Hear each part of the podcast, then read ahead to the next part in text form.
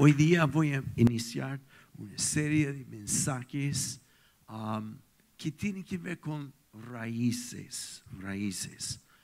Así que si tienes lápiz y papel, anótalo, si no, en tu celular o como sea, porque lo que quiero compartir hoy día es para masticar bien y por esto con más cuidado voy a dar muchas referencias bíblicas para que puedan llevarlo a la casa y masticarlo. ¿Ok? Um, y solo quiero empezar con esto porque voy a hablar sobre raíces. Raíces tienen que ver con algo que es invisible al ojo natural, pero de una forma o otra, lo que está abajo se manifiesta a través de su fruto. Todos me captan, ¿cierto? Ok. Entonces, hay, hay varias raíces que menciona la Biblia. Uno está en, en Efesios 3, 17, donde dice que debemos echar nuestras raíces cimentado y arraigado en el amor de Dios. Entonces, lo que está debajo la superficie de nuestra vida es lo que se manifiesta hacia afuera. Hay muchas iglesias o cristianos que manifiestan en una viña, por ejemplo, muchas hojas, se ve frondoso y hermoso, pero la verdad, muchas veces sacando las hojas, hay poco fruto. Entonces, quiero hablar de raíces. Hay otro tipo de raíces que quiero mencionar eh, y esta mañana voy a hablar con algo un poco negativo, pero con el fin de terminar también con algo que afirma el amor de Dios, que se trata de raíces de amargura o resentimiento. La Biblia habla mucho de esto como una advertencia. Hay otras raíces de rechazo. Y quiero terminar en una serie hablando sobre raíces que traen fruto, que trae fruto del Espíritu en nuestra vida, raíces de la palabra y por sobre todo quiero terminar como hablando de raíces de nuestra herencia, como la viña de las condes. Amén. Ok. Y hoy día, como dije, voy a, como advertir, voy a hablar sobre raíces de amargura. Así que prepárense para algo no tan dulce, ¿ya? Ah, ok. En Hebreos capítulo 12, versículo 14 al 17, quiero leer esto, ¿ya? Y dice en versículo 14 de Hebreos 12, busquen la paz con todos y la santidad sin la cual nadie verá al Señor. Yo sé que ustedes han escuchado mi versión, que sin café nadie verá al Señor, pero bíblicamente es otra cosa, ¿no? Sin santidad nadie verá al Señor. Versículo 15, asegúrense de que nadie deje de alcanzar la gracia de Dios, de que ninguna raíz amarga brote y cause dificultades y corrompa a muchos, de que nadie sea inmoral ni profano como Isaú, quien por un solo plato de comida, vendió sus derechos de hijo mayor. Después, como ya saben, como quiso heredar esta bendición, fue rechazado. No sé qué le dio, no sé, le dio lugar para el arrepentimiento, aunque con lágrimas buscó la bendición. Así que vamos a empezar. Padre, yo necesito mucha gracia para poder comunicar esto y no solo comunicarlo, sino que tu Espíritu Santo queme tu palabra en nuestro corazón. Ayúdanos a ser una iglesia bien arraigada y cimentada en ti, Señor. En el nombre de Jesús. Amén. Amén. ok, hay raíces de amargura. Muchas veces el fruto que manifiestan estas raíces tienen que ver con algunas cosas que vamos a hablar hoy día, como lo que es ah, resentimiento, como lo que es eh, ira, odio, decepción, etcétera, etcétera. Hay muchas cosas, adicciones. Hay muchas cosas que se manifiestan debido a esta raíz. Entonces, hay tres cosas en particular hoy que quiero destacar como que es producto o causa de raíces de amargura. Y obviamente al final la respuesta de Dios siempre es redentora. No quiere como cubrir cosméticamente esta cosa, sino quiere sacar de raíz que está en nosotros con el fin de implantar sus raíces. Así que la primera cosa, y voy a entrar al tiro sin mucho preámbulo, porque hay mucho para, para tratar, y, y no quiero hacerlo largo, sino conciso, y que Dios puede tener un tiempo para ministrarnos al final. Dice, una de las primeras cosas que vemos en este pasaje que leo en Hebreos 14 al 17 es la advertencia de Dios que, que ninguno deje que crezca la raíz de amargura. Y hay como tres productos, si puedo decirlo así, que son de raíces de amargura. Para mí, el primero de lo que voy a decir es uno de los más importantes y espero que puedan captar lo que quiero decir. Si, si no, pide que el Espíritu Santo traduzca mi castellano, ¿ok? Pero el primero es como un producto, como una causa de raíz de amargura. Se llama decepción. Decepción. Como desilusión. Decepción. Y para llegar a la raíz de la raíz, me gustaría que viéramos un pasaje que está en 2 de Corintios capítulo 11.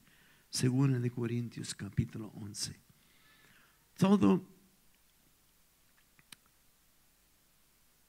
toda la meta de este, estos mensajes tiene que ver con que en el tiempo que nos espera, que como iglesia sepamos y actuamos sobre echando bien nuestras raíces. Porque viene. ¿Cuántos saben, o sea, sospechan que en marzo no va a ser tan tranquilo como ahora en el verano? Es como el ojo del huracán. No soy profeta, pero yo creo que la mayoría entendemos esto. Entonces, como cualquier viento fuerte, tenemos que estar bien establecidos en nuestras raíces. De eso se trata. ¿Ok? Así que según de Corintios 11, versículo 3, Pablo dice, pero me temo que así como la serpiente con su astucia engañó a Eva, y eso es como causa de raíz de amarguras, engaño es decepción como la serpiente con su astucia engañó a Eva, los pensamientos de ustedes se han desviado de un compromiso puro y sincero con Cristo. Entonces Pablo empieza con esta advertencia. Yo temo que muchos hemos sido engañados como Eva y Adán frente para ser igual. Frente a la serpiente y que de una forma, debido a este engaño, seamos desviados de nuestro compromiso puro y sinceridad con Dios. Entonces, ¿cuáles son? ¿Qué significa esto? Y para esto tenemos que volver a la historia de Edén. Que el engaño de Satanás, y si, si tienen la Biblia, vamos al tiro con esto. Si no, por lo menos afirme con tu cabeza, ah, esto lo sé, esto lo sé, ¿ya? En versículo 4, la conversación de la serpiente y Satanás con Eva fue esto. Pero la serpiente dijo a la mujer, no es cierto. No van a morir. Dios sabe muy bien que cuando comen de este árbol, se les abrirá los ojos y llegarán a ser como Dios, conocedores del bien del mal. No tengo tiempo ni es el momento de entrar en todo el relato de Edén, porque yo creo que la mayoría de nosotros conocemos la historia. Cuando Satanás le dijo a la mujer, ¿acaso que dijo Dios esto? Y la mujer dijo, Dios nos ha dado eh, libertad de escoger entre todos los árboles menos esto, porque Dios dijo que si comiéramos de esto vamos a morir. Y Satanás responde con, no es cierto, no van a morir. Y afirma un par de cosas que dijo Dios. En versículo 5, Dios sabe muy bien. Afirma también que cuando comen este árbol se les abrirán los ojos, pero no a lo que fue planificado para Dios, que es a la maldad, etcétera, etcétera. Sino, la primera cosa, si puedo decir esto bien, es que la frase de Satanás es hacerles dudar de la provisión de Dios en todo. Como que Dios sabe, pero Él está reteniendo algo de ustedes. Como que Él está no queriendo que tenga toda la provisión de Él. Entonces lo que dijo no es cierto. Y este fue el primer engaño y la raíz de la raíz de engaño viene aquí. La raíz de amargura muchas veces empieza cuando nos desilusionamos con Dios. Como lo que Dios me prometió no cumplió. No llegó a mis expectativas, a mi tiempo, como yo quiero y nos hace dudar, nos hace sentir engañados, decepcionados. Y acuérdense de cómo empezó todo esto. Satanás, Lucifer, en Isaías 14, era el líder de adoración en los cielos. No tenía pelo crespo como David, pero está bien.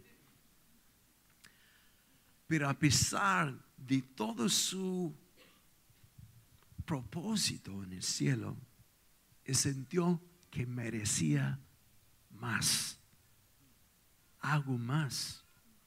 Como con todo lo que tengo, ¿cómo me voy a resignar a esto nomás? Y quería ser como Dios. Y a consecuencia de su engaño, fue lanzado afuera. El mayor propósito de Satanás es hacernos creer que Dios no es suficiente. Lo que Él prometió, no lo hará. Su provisión es muy condicional.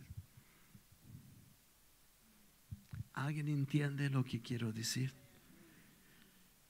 Y a causa de esto, formamos raíces de amargura es impresionante como la mayoría de nosotros aún tenemos algo como, yo creo en Dios, pero está ahí nomás, por todo lo que he vivido.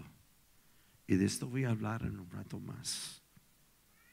Así que la primera causa de raíces de resentimiento significa engaño decepción.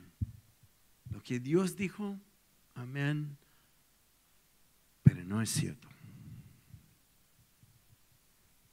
Por lo que yo he vivido. La meta, sin esto no está cortado y esto no está hmm, replanteado, cuando vienen las tormentas, como lo que van a venir más adelante, vamos a ser sacudidos. Y todo lo que está oculto, que nadie ve, va a ser manifiesto con el fruto de cómo respondemos. ¿Aló? ¿Alguien entiende lo que quiero decir? Eso es un milagro. ¿ya? Okay.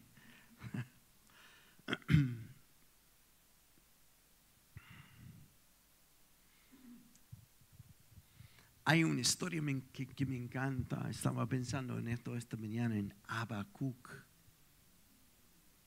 De cómo en capítulo 1 él está viendo toda la maldad que había en su nación, invasiones, un caos completo. Y él, siendo un profeta, hace las siguientes preguntas pero no cacha Dios lo que está pasando. Es la versión castellano. ¿no? Es como que, ¿no ves? ¿Hasta cuándo vas a estar callado? Es como, es inconcebible. Voy a hablar de esto en un ratito más sobre la soberanía, soberanía de Dios. Y lo que me falta clarificar, Teach lo va a clarificar a todos después, ¿ya? Porque es imposible tratarlo en un par de minutos. Pero es como este concepto, si tú estás en control, ¿por qué está pasando todo esto? ¿Estás ciego, Dios? ¿Estás sordo? ¿No ves nada? Esta fue su queja. ¿Cuánto han tenido esto en los últimos meses? Y muy fácilmente, este como engaño, como me siento como engañado. ¿Dónde estás, Dios? Hmm. Este se convirtió en capítulo 2 a una resolución en el corazón de Habacuc.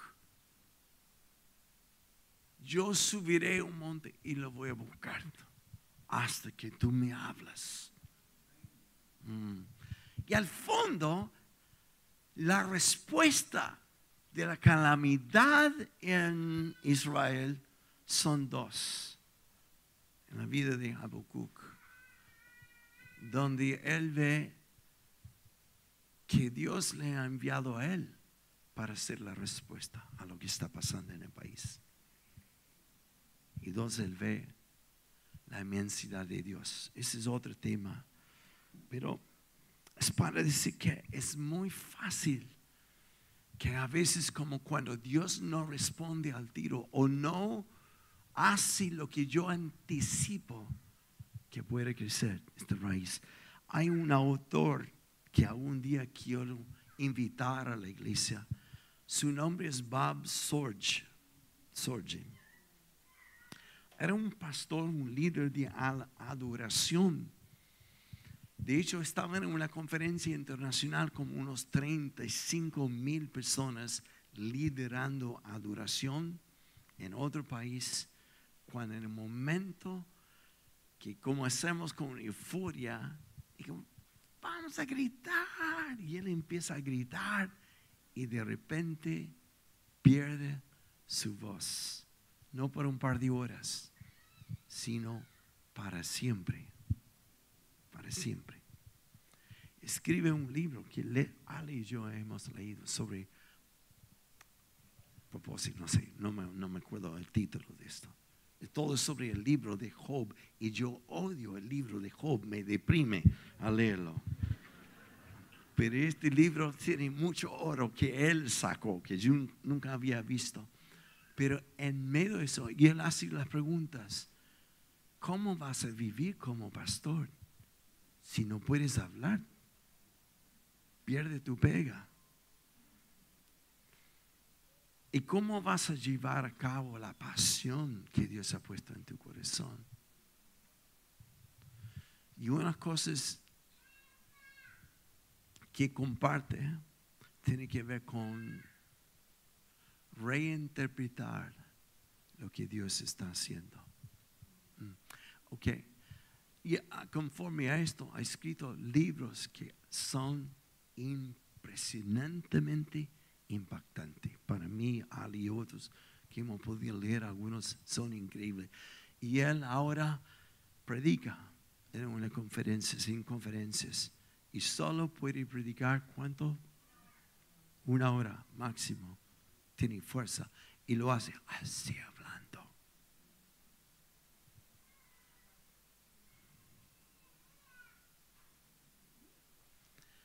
Y lo que era un hombre mm, casi oculto del mundo, Dios lo está usando en una forma impresionante. Así que primero, engaño es esto. Y la advertencia de Pablo es que no seamos engañados como en el principio y de una forma la otra perdimos nuestro compromiso puro de creer en Él, de confiar en Él, de permitirle a Él, como hoy lo vamos a hacer, que corte raíces de amargura. Y una palabra, la palabra engaño, también Pablo usa, usa en Gálatas capítulo 1, cuando empieza todas las epístolas de Pablo, empieza, con saludos, besos santos a ustedes, etc. Pero su, en Gálatas, que se parece como furioso, ¿cómo pueden ser engañados ustedes? Así es como empieza, como... Y la palabra engaño significa hechizados. Han visto los magos, ¿no? Que con una mano te distrae aquí y con este otro. Decepción, engaño, es esto. Ese truco del diablo para hacerte ver lo que Dios aún no ha hecho y olvidar la otra mano de lo que sí está haciendo. Amén. ¿Cómo pueden ser engañados? Y cuando enfrentamos engaños así, hay, hay un par de reacciones. Y es advertencia, volviendo ahora a Hebreos capítulo 12. Aquí viene la advertencia de lo que pasa cuando empieza a crecer raíces de amargura. Debería tener una Biblia electrónica, pero no pasa nada. Um, me han dado, pero igual no lo uso. ¿ya? En versículo 15, aseguren que nadie deje de alcanzar la gracia de Dios, que de que ninguna raíz amarga brote y cause dificultades y corrompa mucho, y de que nadie sea inmoral ni profano como Saúl. Esta como es consecuencia de lo que es el engaño. Habla de inmoralidad y habla algo de lo que es profanar. profanar. Y quiero aquí tomar un minuto por lo menos para describir qué significa esto. Que en que ya estoy decidido que Dios no me va a proveer, yo lo voy a arreglar. O de una forma en mi dolor busco placer.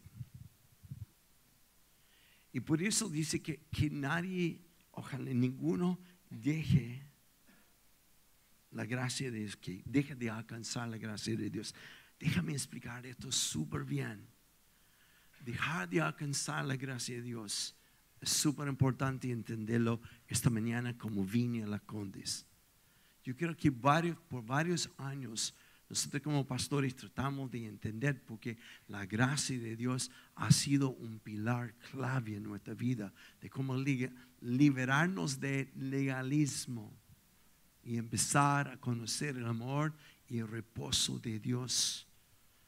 Pero a la vez, yo creo que hemos a veces, yo puedo decir esto, confundido lo que significa gracia. Pero hoy, con toda la autoridad que Dios me ha dado, quiero definir muy bien qué significa gracia.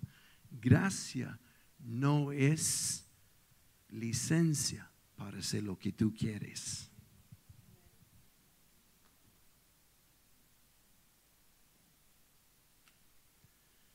gracia no es igual Dios me va a perdonar. Gracia es el poder de Dios en mí que me ayuda a hacer lo que Él quiere. ¿Me escucharon bien? Y quiero cortar esta decepción también.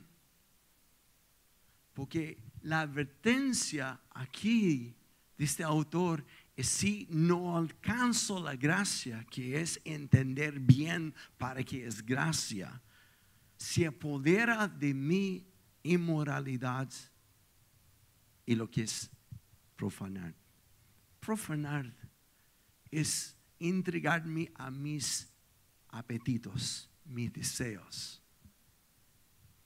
Y no soy, estoy hablando de deseos sexuales, aunque incluye esto. Y por esto, si uno, siendo hombre, es adicto aún a lo que es la pornografía, o aquí está en inmoralidad, no está bien. Se llama pecado. No es lo que Dios anhela para ti.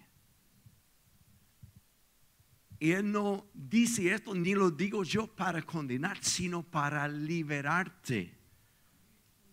Y la liberación viene a reconocer y arrepentir y recibir gracia que te empodera de ser libre de esto. No es como vista gorda, no sé, está bien, está creciendo todavía. No, no, no, porque en el mismo contexto del versículo 14 y capítulo 12 dice esto, buscan la paz con todos y la santidad sin la cual nadie verá al Señor.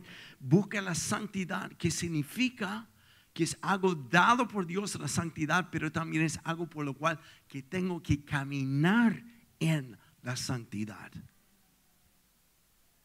Y eso viene no por venir a la iglesia, sino venir caminando con Dios. Y la consecuencia de caminar en santidad significa lo siguiente, ver a Dios. No ser tocado por Él, sino verlo. Y ver a Dios, en este contexto, es ver la presencia de Dios, no solo manifiesta el domingo en la mañana. Hay domingos como hoy día. Yo vengo de un fin de semana loco, en una semana muy loca donde ya el caballo no anduvo más. No había caso. De hecho, fui a una clínica el martes la mañana, me han escrito diciendo, está enfermo, ¿cómo estás? Lo que pasa es que me reventé. Yo sé que a lo mejor Ali va a predicar sobre el reposo de Dios después y voy a escucharlo porque lo necesito. El día de reposo. Pero aún así, entonces no tengo nada con el corazón ni nada, sino es fatiga nomás. Y además tuve un compromiso en Puerto Montt. El viernes estuve en una vigilia, ¿ya? etc.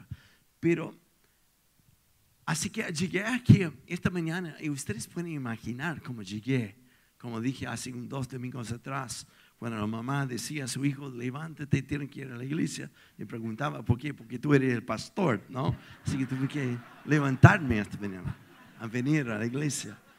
Entonces no tenía muchas ganas de como, estaba como, pero he aprendido en este tiempo de, de cuando hay otros que están enchufados con Dios y los veo adorando me acoplo. Por menos hay alguien que está recibiendo. Yo me acerco ya. Y contagia. Experimenté tremendamente la presencia de Dios. El problema es que la mayoría vivimos de domingo en domingo. Y en la semana vivimos bajo el concepto de que hay gracia. Y hacemos lo que queremos. La advertencia de Pablo es, esa es una raíz de amargura, que de una forma u otra dejaste de depender en la provisión de Él. Y a consecuencia te ha metido a tus propios apetitos. Y Dios está diciendo, córtalo. Porque andar en santidad me permite ver Dios no domingo, sino a diario.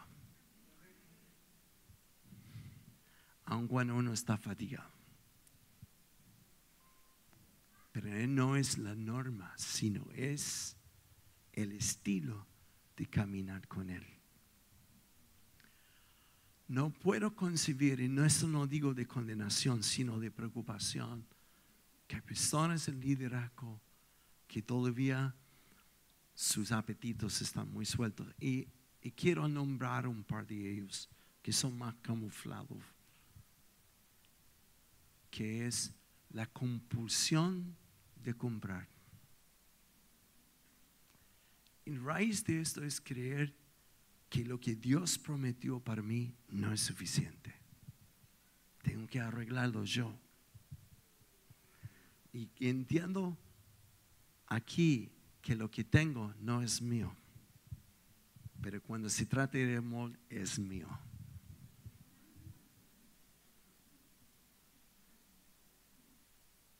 Y en el fondo, fondo, fondo, fondo, fondo es, de nuevo,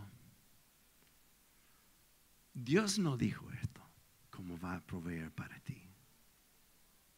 No es suficiente.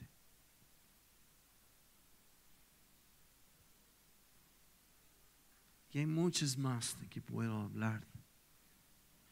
Pero es por esto que en este mismo texto el autor escribe lo siguiente, debido al engaño que Dios no es suficiente. Saúl y Saúl vendió su herencia como primogénito, que es la doble bendición de lo que recibiría su hermano dos veces más. Lo vendió por un plato de lentejas. Y uno diría, qué estúpido. ¿Cómo es posible? Hace algunos años escuché la siguiente historia y es verdadera, es real. De un joven que recibió un concurso ganó un pasaje al Caribe para estar 10 días todo pagado.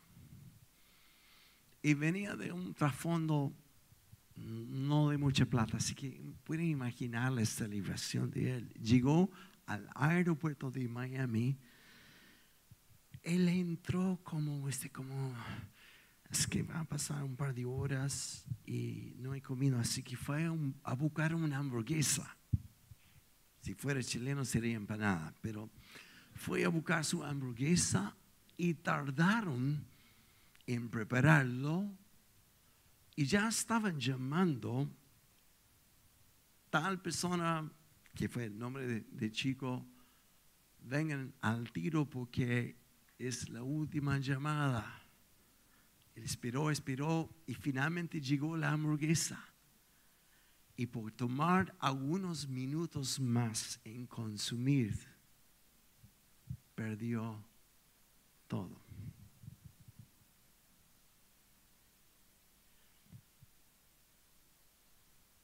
Por diez minutos de placer sexual, algunos hasta pierden su familia, su empresa, su destino. Así es la advertencia.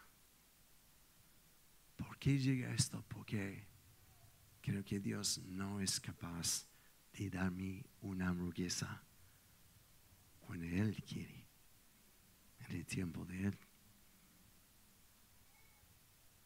Mis placeres me llevan a lo instante. Engaño. Todo capta lo que por el silencio parece que está llegando. Y dos cosas más y con esto cierro rápido. No hay tarjeta María. Okay. Pobre ustedes, ya. Ok. No, dos cosas rapidito. Segunda, producto de raíces de amargura tiene que ver con, como consecuencia, es que corrompa a muchos, tiña, mancha las relaciones con otros, incluyendo con Dios. Mm. Y volviendo a la misma historia de Jacob y Isaú, Jacob peleó con su hermano por esto como que no es justo. Él tiene esto y yo no tengo nada. El engaño nos hace competir o comparar. Le confieso algo. Yo he conocido pastores que sé que su vida anda así nomás. Han sido increíblemente bendecidos. Yo me he preguntado, Señor, ¿por qué a ellos? Yo sé que esto no pasa a nadie aquí. ¿Cómo puede bendecirle sabiendo esto de su vida? Y Dios me dijo, la misma forma que te bendigo a ti, sabiendo todo lo que hay en ti.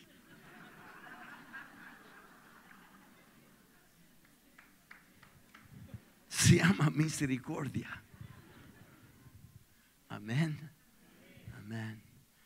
Pero la raíz de amargura, entreteniendo esto, comparando y compitiendo, al fin tiña, mancha tu relación con otros.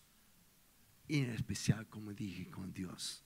Y la palabra favorita de esto es, no es justo, no es justo, justo. Jacob, por este como amargura, engañó a su propio hermano. Y luego, la consecuencia de esto, su hermano también se ah, desahogó, no, no es la palabra, como no me ayuda, me confunde más, lo voy a decir en inglés, no. Es como su hermano, como, como se, se desquitó con sus papás. El papá decía a Isaú, cásate con quien quiere, pero tiene que ser de nuestra tribu, no de los cananeos porque ellos son paganos, no creen en Dios. Y por su propio engaño y la amargura, Él hace exactamente lo opuesto. Y al final, Él termina peor. ¿Cuántos solteros llegan a la conclusión, no, lo que Dios prometió no será? Entonces yo haré esto.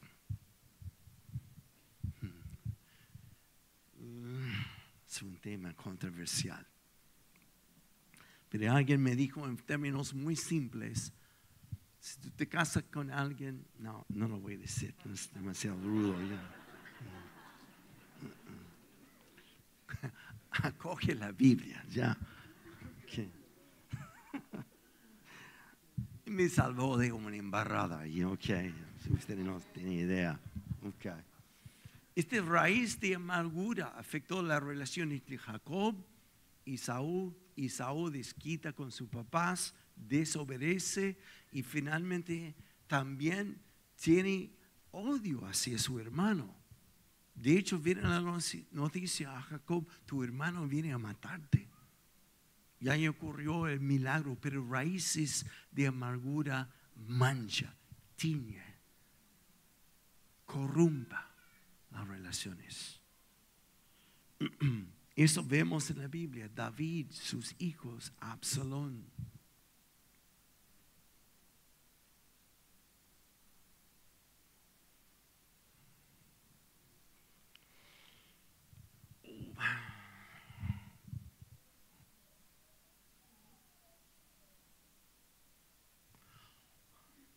Voy a ser vulnerable, ¿ok? Si no, igual lo voy a hacer. Hace muy poco mi hijo mayor estaba aquí en Chile. Y tuvimos una conversación como hombre, hombre, padre, hijo. Fue uno de los mejores tiempos que hemos tenido. Y me hizo esta pregunta, tú sabes, porque hace tiempo que no voy a una iglesia, porque eres uno que no ha ido a la iglesia hace tiempo. Y él me dijo, no es porque tengo algo contra Dios. Me dijo, es porque tengo algo contra la iglesia que robó mi papá.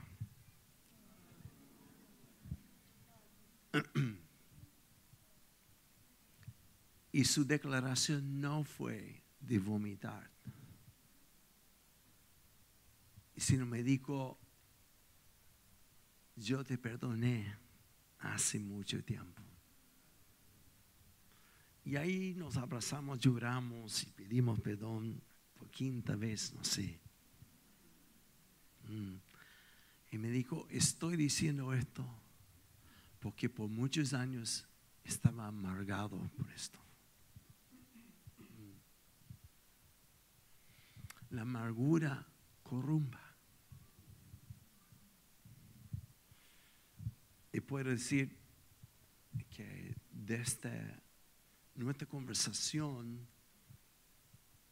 Dios está haciendo cosas extraordinariamente profundas en, mi hijo. Y solo basta decir esto, pero lo uso también para decir, no solo de mi hijo, sino mi propia vida.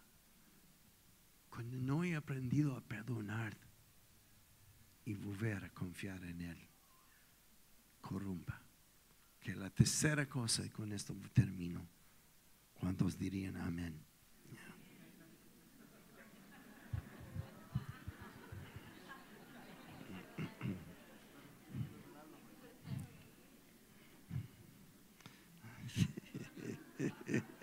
¿Para qué pregunté? ¿eh?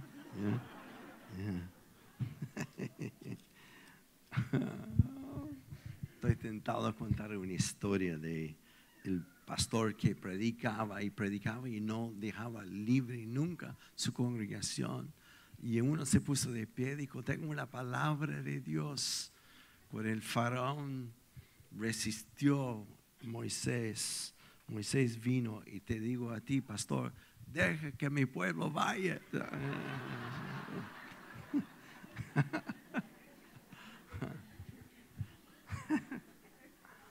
ah, okay en Ruth capítulo 1, versículo 20, anótelo nomás, no lo vamos a leer. Ella se presenta, Noé, Noemí se presenta a Ruth y de esta forma diciendo, porque había perdido su marido, había perdido sus dos hijos. Y ella dijo, no me llaman más Noemí, que significa dulce sino llámame Mara. Mara significa amarga, como las aguas de Mara que se convirtieron en aguas amargadas. Y la razón de por qué dice, porque, dice porque el Todopoderoso ha sido duro conmigo. Y a veces personas permitan raíces de amargura entrar por la forma que ven a Dios. Y esto voy a pedir a Ticha arreglarlo después. Es el concepto de que Dios está en control. Y lo usamos siempre. Dios está en control. Dios es soberano. Y es soberano siempre. Pero de tal manera que nos dio a nosotros la libertad de escoger entre lo bueno y lo malo. La enfermedad, la corrupción y todo lo que vemos en la violencia social y todo esto, no es porque Dios está en control, Dios lo mandó. Es una mentira y es un engaño. El mundo está en el caos que está por las decisiones que los humanos han hecho. ¿Aló? La enfermedad que ha venido sobre una persona no es porque Dios lo puso, Dios lo mandó, es una tremenda mentira. Ningún padre en su juicio cabal enviaría una enfermedad sobre su hijo para que aprende. Y como más el Padre nuestro, pero si ha prometido estar en este tiempo y a la vez transformar nuestra percepción de lo que está pasando en la narración de Él. Cuando José estaba vendido como esclavo y contado como muerto a su padre. Tu hijo murió y habían vendido a, José y terminó en esclavitud, terminó en la cárcel y todo lo que había pasado, un proceso en su vida de yo creo de cortar raíces de amargura. Dios, ¿dónde estás? Porque has permitido esto a un producto final que cuando vea a sus hermanos y puede decir, ustedes lo hicieron esto para mi mal pero Dios lo ha permitido para mi bien porque me ha sostenido, me ha levantado y me ha hecho ahora servir de lo que tengo a ustedes. Ruth, no me llamen más Noemí, sino Mara. Amarga, ¿cómo puedo yo amar a Dios después de todo esto? Y termino por fin con esto. En Mateo 27.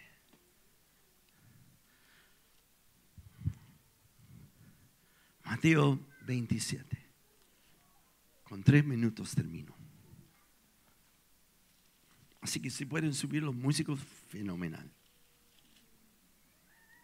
Mateo 27, versículo 34.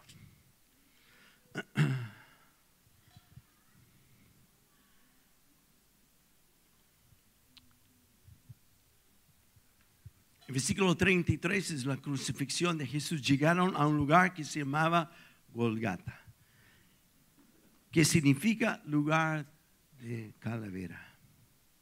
Y ahí le dieron a Jesús vino mezclado con hiel. La palabra hiel es como una droga que extrajeron de un árbol cuyos raíces y su contenido era amargo. Le dieron para que la persona no podía percibir la realidad. Y la Biblia dice que ahí le dieron a Jesús vino mezclado con hiel, agua amargo.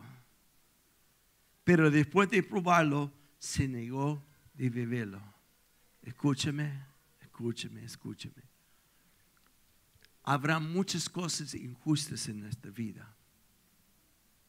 Habrán momentos que tenemos que probar la amargura, pero no significa que tenemos que beberlo.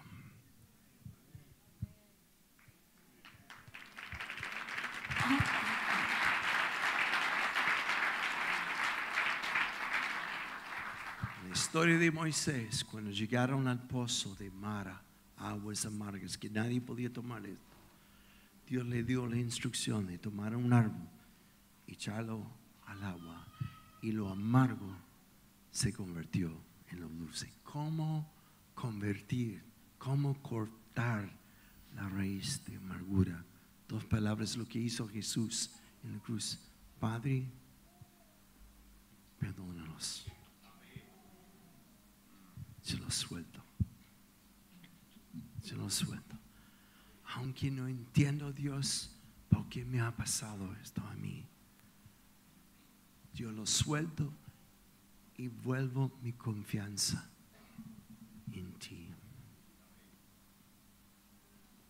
Por eso dice que Isaú buscó recuperar lo que había perdido, aún dice con lágrimas, pero por su propio sentido de rechazo el no creer que Dios podía restaurar terminó sin esto. El primer paso de regresar a Él es creer que es capaz de restaurar y escoger a perdonar. Póngase de pie y vamos a adorar.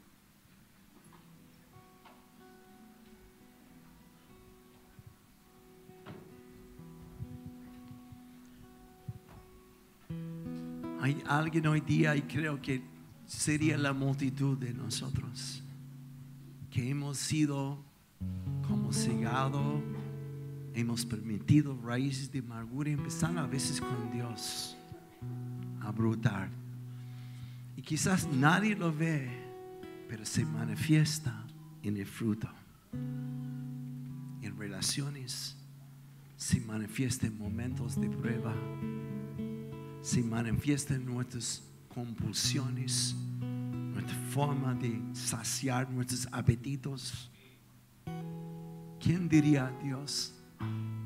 Enteramente, enteramente, quiero ser tuyo, quiero ser tuyo, quiero devolver mi confianza en ti. Me arrepiento, Señor, por guardar esto en mi corazón. Si esto eres tú hoy día, te invito a estar conmigo aquí adelante. Vamos a pararnos delante de Él y simplemente permitir hoy día que corte cualquier raíz de amargura, de lo que una persona me ha hecho, me ha dicho, lo que sea, lo que sea. Dios, quiero que cuando vienen las tormentas, pueda estar bien, bien, bien, bien bien, firme. Los que están aquí adelante, tomen un paso más hacia adelante para dar espacio a los de atrás.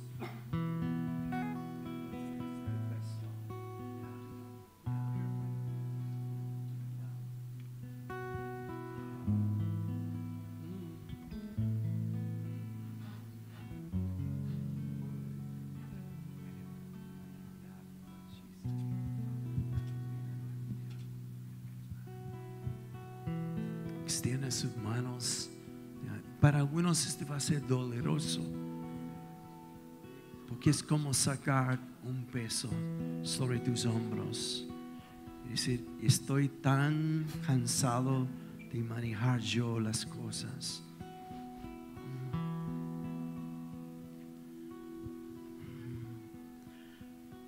Yo voy a orar, el Espíritu Santo va a empezar.